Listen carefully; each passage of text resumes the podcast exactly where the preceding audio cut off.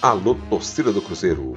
Bem-vindos ao PHDcast, o podcast do Páginas Heróicas Digitais. Aqui nesse espaço dedicado exclusivamente ao Cruzeiro Esporte Clube, você terá a oportunidade de ouvir entrevistas com personalidades da nossa história centenária, assim como comentários sobre o dia a dia do Cruzeiro, não apenas sobre futebol. Afinal, é Cruzeiro Esporte Clube Comentários sempre firmes e contundentes, feito pelo Raposão PHD, que é PHD quando o assunto é o Cruzeiro. Pois é, o assunto que está batendo agora é a transformação do Cruzeiro em clube empresa. Então vamos falar brevemente, mas vamos tentar esclarecer as coisas, né? Vamos supor que você tem uma empresa, tem muitos clientes, mas por erros você está precisando de capital, precisando de muito dinheiro. Mas sua empresa tem um bom produto, tem muitos clientes engajados. Você pode pegar um empréstimo. O banco vai te pedir muitas garantias e as taxas de juros serão muito altas, pois o seu risco é grande. Você pode também vender parte das suas ações. Mas como você precisa de muito dinheiro, quem vai comprar vai querer o controle acionário e vai querer pagar pouco. E você vai virar apenas uma cadeira no canto da sala. Mas tem uma outra opção buscar um fundo de investimento. Eles topam colocar dinheiro, analisam o seu negócio, planejam a entrada e também a saída. Normalmente planejam retirar o dinheiro com lucro em algo em torno de sete anos. E para isso colocam profissionais de qualidade na administração. Nesse período, eles retiram o lucro desejado ou mais e depois vendem as ações deles.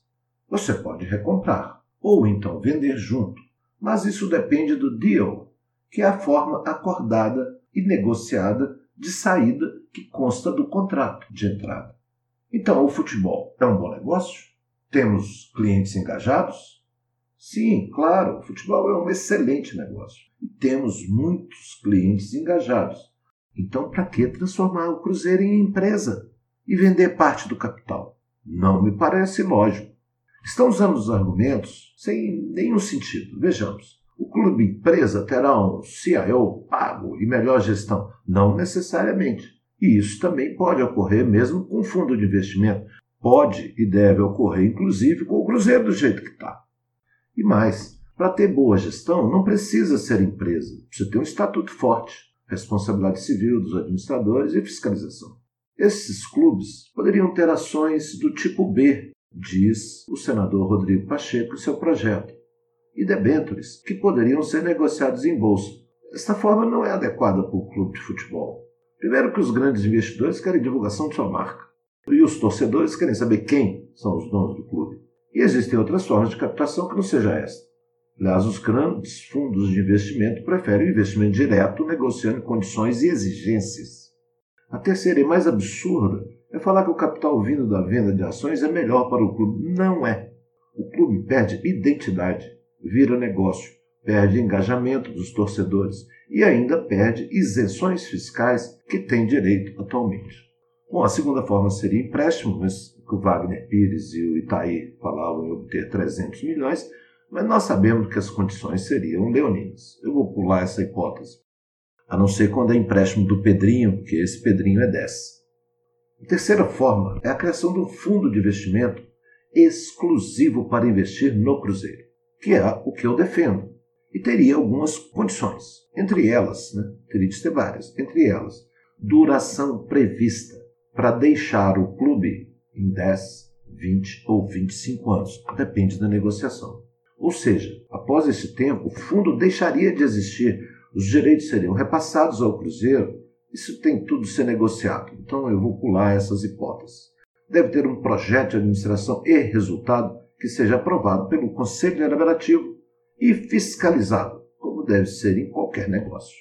Deve ter registro na CVM e, portanto, negociar títulos em bolsa. A própria valorização das ações pode remunerar o capital do fundo. Deve ter gestão profissional, mas com um conselho deliberativo no fundo com representantes do Cruzeiro, da torcida, do Ministério Público, da Justiça do Trabalho e de todas as entidades que tenham interesse no sucesso do projeto. Cláusulas para o caso de não atingir os objetivos ou desvio de objetivos e outros têm que estar acordados. Então, isso é negociado. Esta forma tem todas as vantagens do clube empresa e não tem as desvantagens do clube empresa. Não muda o dono, só o gestor, com metas e por tempo determinado. Então, nosso amigo senador Rodrigo Pacheco, em vez de tentar criar uma lei e tornar clubes como empresa, ele poderia melhorar criando um projeto de lei para fundos de investimento exclusivo em esportes, onde o clube não perderia sua identidade nem as isenções fiscais. Eu incluiria no projeto o direito do fundo de comprar atletas e colocá-lo no clube. Hoje esses fundos dominam um clube menor, compram emprestam para o time maior. É uma forma de burlar a lei de forma legal. É melhor que faça isso direto, sem transitar indevidamente por clubes menores. Portanto, torcida do Cruzeiro, não defendam o Cruzeiro Clube Empresa, mas sim a criação do Cruzeiro Fundo 5 Estrelas, para captar recursos prioritariamente de conselheiros do clube, com voto diferenciado no conselho do fundo. Criar um sócio investidor para direitos de camisa, ingressos. O fundo poderia, por exemplo, comprar 5 ou 10 anos de ingressos do Cruzeiro e esses recursos serem utilizados para as conquistas, lucros e pagamento de dívidas. Isso aí tem que ser muito bem negociado. Mas, gente, para isso tem. Eu só não concordo com essa hipótese de Cruzeiro S.A. Este foi mais um episódio do PHDcast, o podcast da torcida do Cruzeiro. Hoje, a opinião sempre firme e contundente do Raposão PHD.